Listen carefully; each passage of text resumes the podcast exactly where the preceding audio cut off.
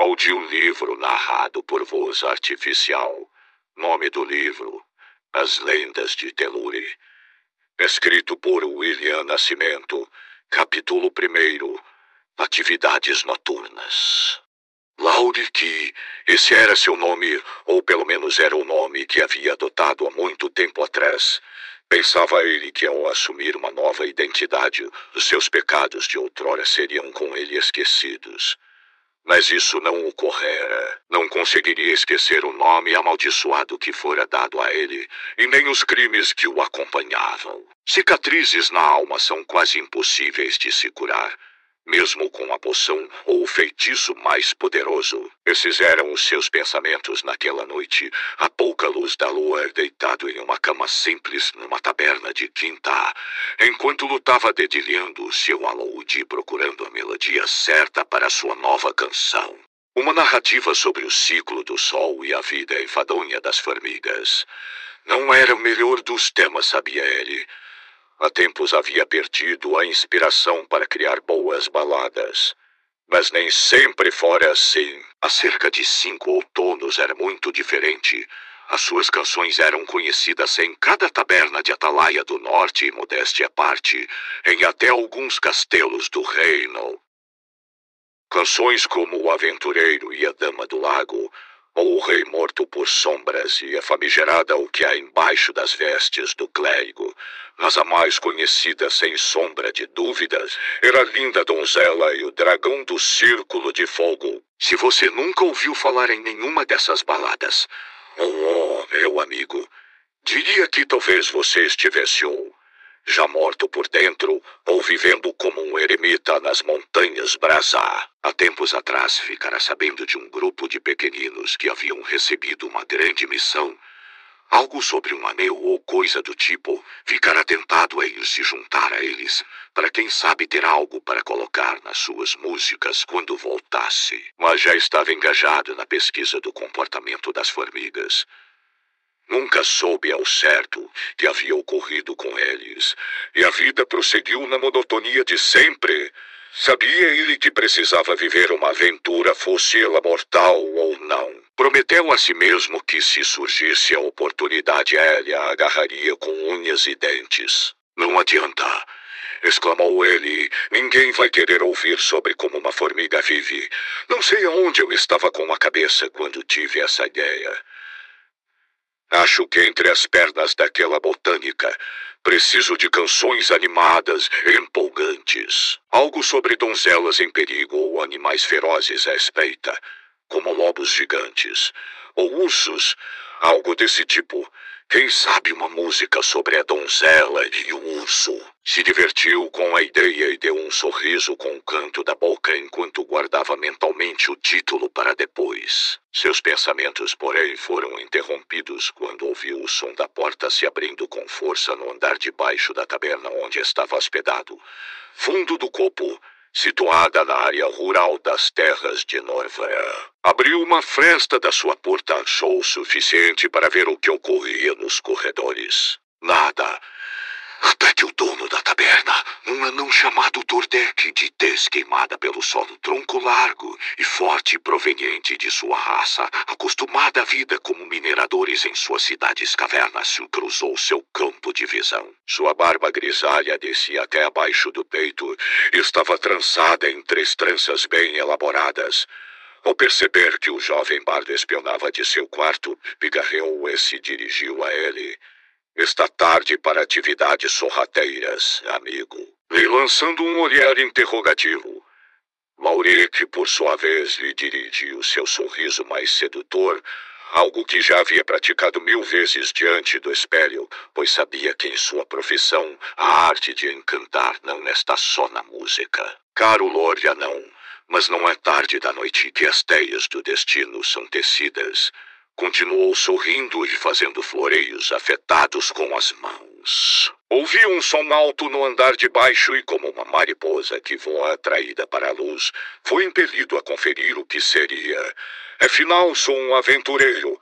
Disse isso enquanto indicava seu colar preso ao pescoço. Era uma simples corda fina, preta trançada, onde três pequenos pingentes estavam pendurados. O semblante de Turdeco denunciou.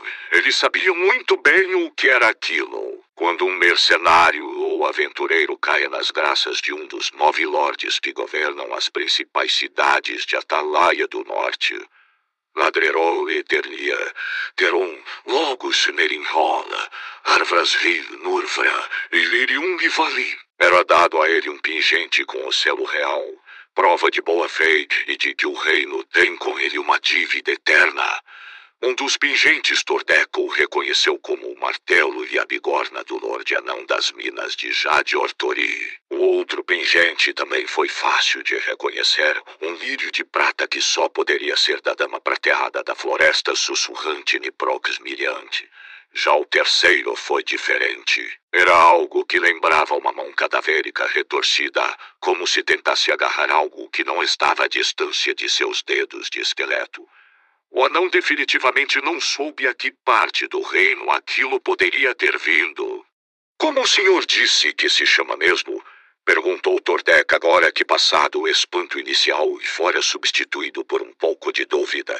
Sou Lauric Lord Anão, conhecido do sul ao norte de Ataleia como o bardo de mil histórias, o encantador de dragões, o resgatador de donzelas e terror dos feiticeiros. Uma vez matei uma bruxa apenas tocando a nota certa em minha flauta e em outra ocasião eu encontrei uma. Antes que ele pudesse continuar, o anão fez um gesto brusco e pediu que se calasse.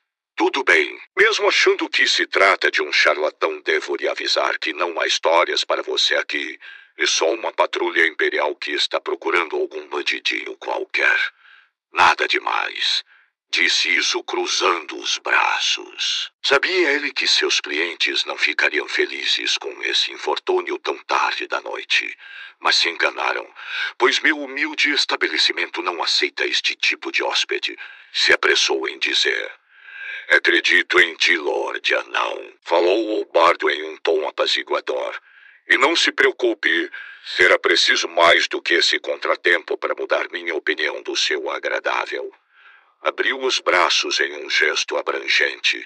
Estabelecimento. Disse isso e se curvou em uma mensura elegante de despedida, típica da corte. O anão ergueu uma de suas sobrancelhas. Ao ver isso, não conteve um breve sorriso Satisfeito, voltou sua atenção para problemas mais urgentes e seguiu para o andar de baixo. De volta ao seu aposento, Laurek, após fechar a porta, se encostou nela por alguns segundos. De costas para a porta de madeira maciça, ele ponderou suas opções. Sua mente fervilhava de pensamentos. Não pode ser coincidência. E como se despertado de seu transe, se apressou em organizar seus pertences em seu saco de viagem. Gostava de viajar leve, somente carregava o necessário. Guardou seu alaúde de madeira vermelha e cordas de aço e seu estojo de couro preto. Pegou sua capa vinho de tecido nobre e a dobrou antes de depositá-la em seu alforge. Levava consigo dois pares de luvas, uma calça extra e duas blusas de fino linho que usava em suas apresentações. Guardou também suas folhas, pincéis e tintas destinadas a escrever suas canções e histórias. Após conferir se não havia esquecido nada, calçou suas botas pretas e prendeu firme sua capa em torno do pescoço. Depois de estar pronto para partir, foi atrás de seus itens mais importantes. O quarto em que estava tinha um balde cerca de um metro de altura e 70 centímetros de largura que era destinado a guardar a roupa de cama, cobertores e travesseiros. Porém, o baú era perfeito para ele por outros motivos. De lá de dentro tirou dois embrulhos. Um era comprido com um pouco mais que um metro e desde comprimento Outro um embrulho menor retangular do tamanho de um livro não muito grosso. Os dois tinham sido amarrados juntos e uma alça de corda fina havia sido improvisada para que pudesse ser pendurada em suas costas. Agora sim estava pronto para ir. O som dos soldados já podia ser ouvido no corredor e sabia que não tinha muito tempo. São onze ao total. Quatro no corredor do segundo andar e se aproximando três na taberna no andar de baixo, dois na porta que dava para a rua e dois no beco que separa a taberna do prédio ao lado, constatou Laurete por puro instinto. Abriu a janela com calma para não fazer barulho. Sabia ele que apenas três quartos o separava de seu futuro eminente ser capturado pela guarda imperial. Achava ele estranho que, mesmo o reino de Atalaia do Norte sendo dividido entre nove lordes, eles ainda mantinham o exército unificado. Isso tudo se deu há muito tempo atrás, quando o reino todo sofreu com as invasões dos continentes vizinhos Emeria e Suriti. Os reinos de Atalaia, para resistir, uniram todo o seu exército sobre uma única bandeira. E após saírem vitoriosos, as alianças feitas na guerra persistiram e o exército imperial de Atalaia do Norte fora criado. Na época, eram homens livres que formavam a maior parte de seu contingente. Eram simples carpinteiros, fazendeiros pedreiros que nunca haviam empunhado lança, espada ou escudo. Mas com o passar dos anos, esse exército se tornou temido por sua excelência em combate. A fama de ter os melhores guerreiros cruzou os quatro cantos, tornando a Atalaia do Norte temida, rechaçando assim qualquer outra tentativa de invasão de seus vizinhos. Passar pela janela e chegar no prédio ao lado sem fazer barulho algum foi fácil. Laurica era ágil como um felino e suas habilidades furtivas eram notáveis. Ele saltou de sua janela aberta e cruzou uma distância de um pouco mais que três metros que separavam as duas construções, aterrissando em uma pequena varanda de lá usam as marquises para chegar ao telhado no quarto andar. O prédio em que acabara de aterrissar era usado como um mercado de especiarias durante o dia, mas à noite não havia uma alma viva em seu interior. Buscou então alguma forma de acessar os andares inferiores. Não demorou muito para encontrar um alçapão que dava para o interior do quarto andar, que, como já esperava, estava trancado. Uma rápida inspeção no trinco do alçapão revelou-se um obstáculo não muito difícil de se vencer se ele estivesse já do lado de dentro. Seria necessário apenas dois pedaços de arame e um ouvido bem apurado, coisa que ele possuía. Mas nesse caso, o cadeado estava pelo lado de dentro. Seria preciso arrombar as portas do alçapão para entrar. Mas isso também poderia alertar os guardas. Sem muito tempo ao seu dispor, e sabendo que o alerta de que um dos hóspedes da taberna sumiu perante a ameaça dos oficiais do Império logo soaria, Lauric decide arriscar uma abordagem diferente mais perigosa, apontando as duas mãos sobre as portas duplas, que eram sua entrada para o prédio. Ele fechou os olhos por um breve momento enquanto sua mente vasculhava a fundo à procura de um poder há muito abandonado. Primeiro nada aconteceu, então se esforçou um pouco mais como se recebendo o abraço de um amigo há muito distante, uma palavra surgiu em sua mente e ele a pronunciou. Vira-se. Uma vibração estranha percorreu toda a madeira em menos de um segundo. E com um estalo alto, o cadeado do lado de dentro do prédio se abriu e caiu no chão.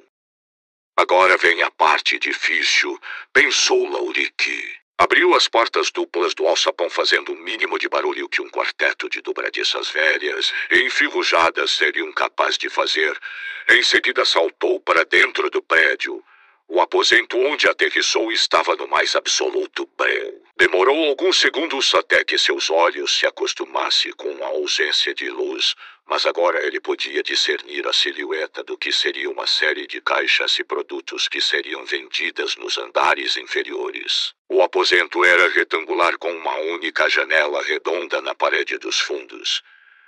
Andou sorrateiramente até encontrar uma escada e se apressou em descer para o andar de baixo. A ideia de Lauric era basicamente chegar na rua sem ser notado, então seguir seu rumo para fora da cidade. Porém, ao descer para o terceiro andar, sentiu uma sensação estranhada, algo como uma pressão entre seus olhos. A sensação aumentava à medida em que ele vagava por uma série de prateleiras, com toda sorte de objetos. Havia ali jarros e pratos vindos de Eternia, machados e adagas saídas de Eladrerol das minas de Jade.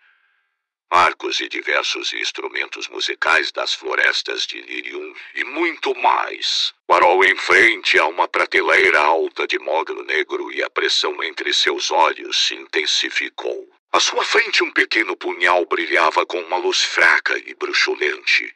Era de uma cor verde espectral e, por algum motivo, parecia atrair Laurica até ele. Ao tocá-lo, sentiu o aço frio na ponta de seus dedos.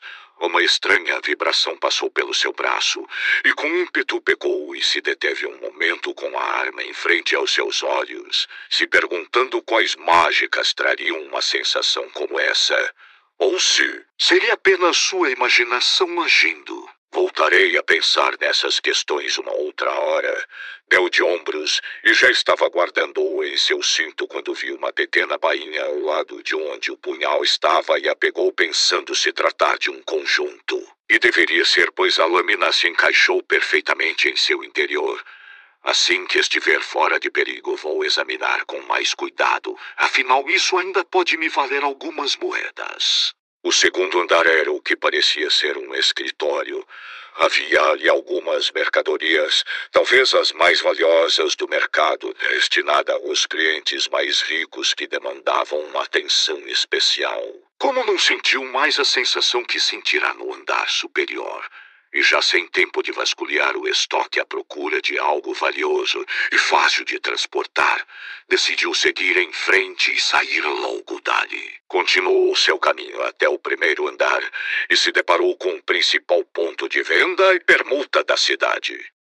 Era simples, constituía-se de um balcão onde o vendedor recebia os seus clientes, em sua maioria viajantes.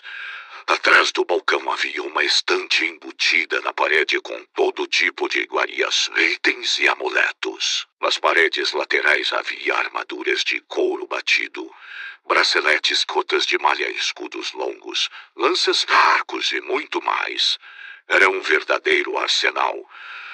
O bardo vendo todos aqueles itens não pode conter soltar um assobio. Onde é que foi me meter? Tenho que visitar essa loja quando não estiver mais sendo procurado. Disse isso para si mesmo com um sorriso maníaco no rosto. À frente do balcão estava o que Lauric tanto ansiava encontrar. Sua liberdade. Nesse caso eram um par de portas de chapas duplas de madeira antiga que, quando amanhecesse, ficariam abertas para receber clientes de todas as partes de Atalaia. O jovem bardo ia em direção à porta quando parou e apurou os sentidos. Ouviu a madeira ranger no andar superior e constatou que não estava só. Se os guardas já haviam me descoberto, então certamente o prédio já está cercado. Será impossível sair daqui sem uma luta. Se escondeu abaixando-se atrás do balcão e esperou para ver se o captor descer as escadas. Ouviu passos, madeira rangendo, mais passos, e lá estava ele, envolto em um manto verde tão escuro, e na pouca luz vinda de fora do aposento tecido parecia feito de trevas. Seu corpo era esguio e baixo demais para estar usando uma armadura imperial. Esperou a figura passar por si em direção à porta e, saindo das sombras, disse com sua voz mais grave, séria: Está tarde para atividades sorrateiras, amigo. Viu a figura se enrijecer a ponto de tremer com o susto que havia tomado e se sentiu satisfeito com a imitação que acabara de fazer do anão Tordek. O ser encapuzado esperou alguns segundos e se virou devagar. Ergueu as mãos na frente do corpo, como quem mostrasse não ser ameaça. A pouca luz, somada ao manto que o cobria quase que por completo, só deixava visível uma mecha de cabelo prata como a luz da lua que moldurava um queixo com traços finos e angulosos. É o saúdo, senhor, disse a figura com uma voz melódica. Mas por acaso quer me matar do coração ou alertar os guardas lá fora. A figura se identificou retirando o capuz e uma estranha luz prateada tomou conta do aposento, como se seu corpo refletisse a luz da lua, mesmo não havendo luz do luar ali. Não era intenso seu brilho, mas o suficiente para deixar visível suas feições. Era bela e orgulhosa, como se pertencesse à mais antiga das nobrezas, e jovem, aparentando estar perto dos seus dezesseis anos, pele clara, olhos amendoados e de um verde profundo, eu diria até primitivo, Parecia surreal para Laurique encontrar tal figura em uma situação inusitada como essa. Perdão, Milady, por ser tão rude.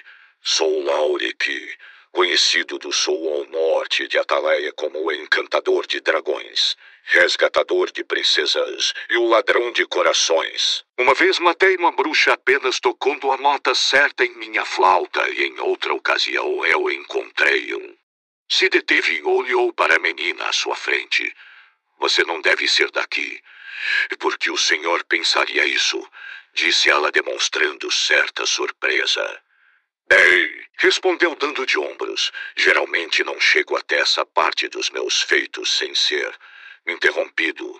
Na minha cultura, prosseguiu a menina em um tom indiferente, e considerado muita falta de respeito interromper um ancião enquanto mesmo devaneia em suas histórias. Entendo, entendo. O bardo continuou com um ar de enxotar. Mas eu sou um mero humano.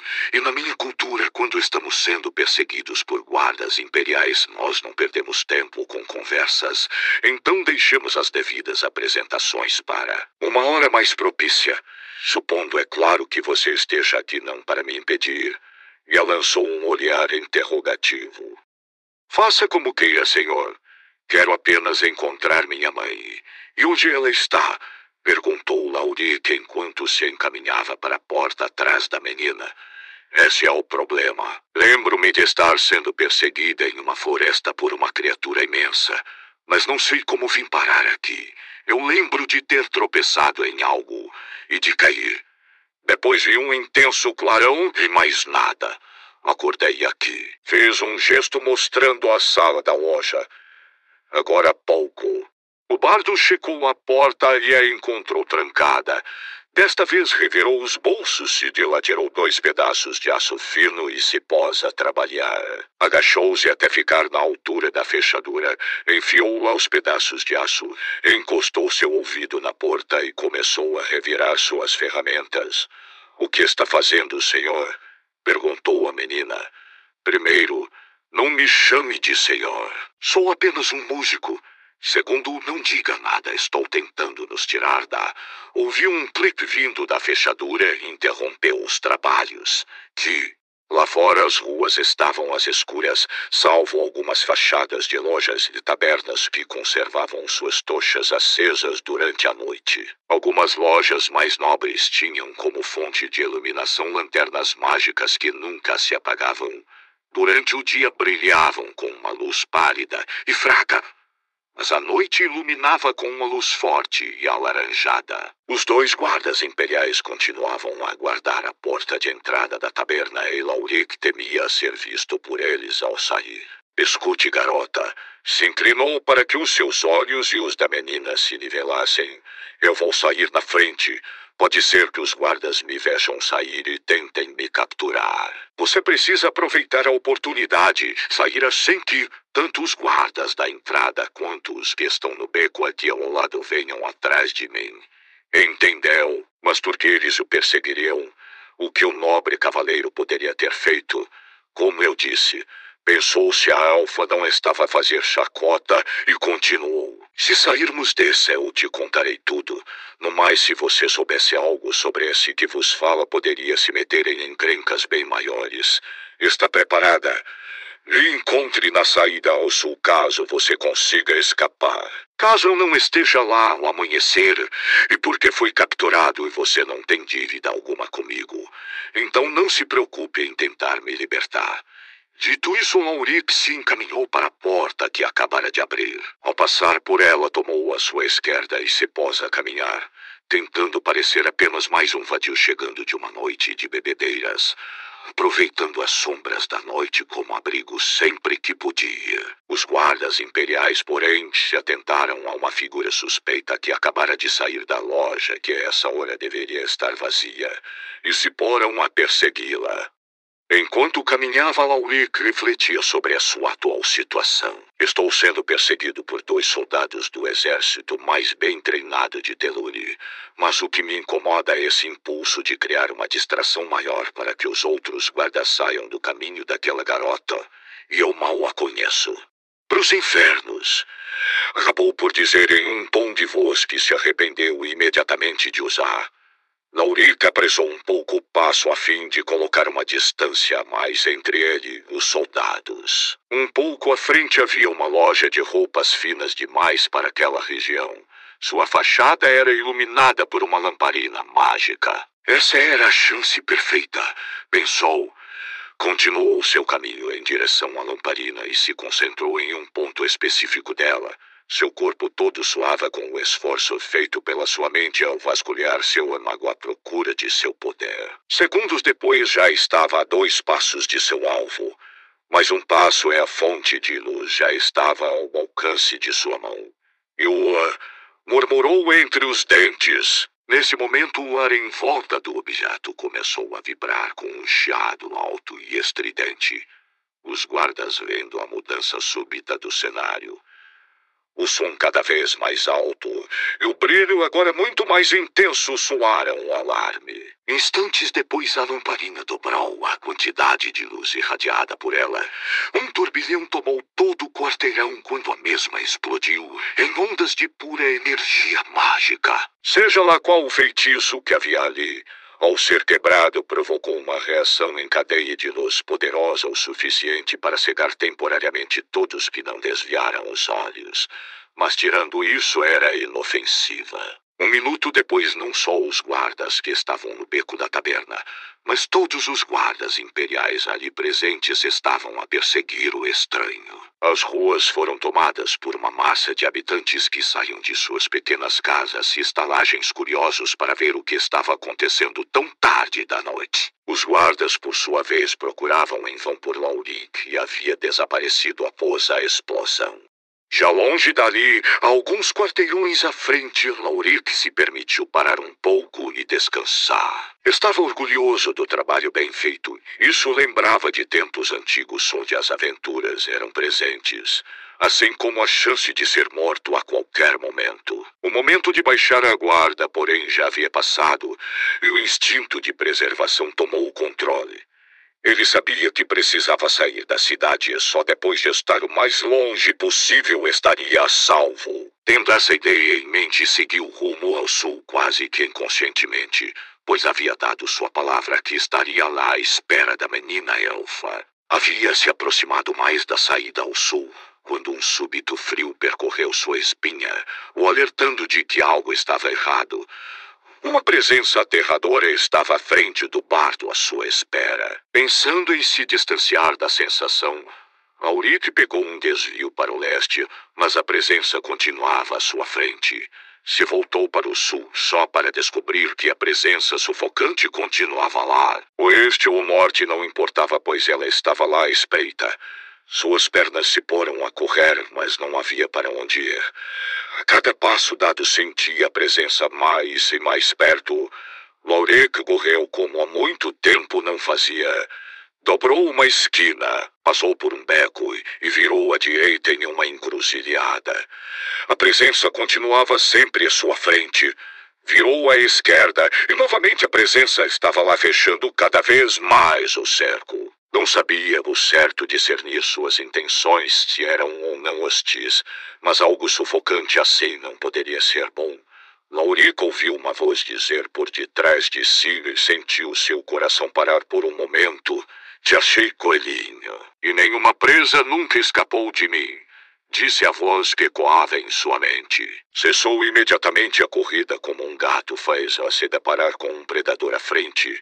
Precisou de colocar as duas mãos no chão de pedra cinzentada da rua para interromper a corrida com segurança, ficando de quatro exatamente como um felino. Olhou para trás à procura de seu caçador, mas não viu nada. Apenas um negrume natural saindo dos becos e vielas vindo em sua direção. Estava a ponto de recomeçar a corrida quando tudo ao seu redor escureceu. Sentiu o gosto de sangue na boca enquanto o mundo girou à sua volta. Antes de perder a consciência, ouviu um grito de mulher e soube de imediato a quem ele pertencia.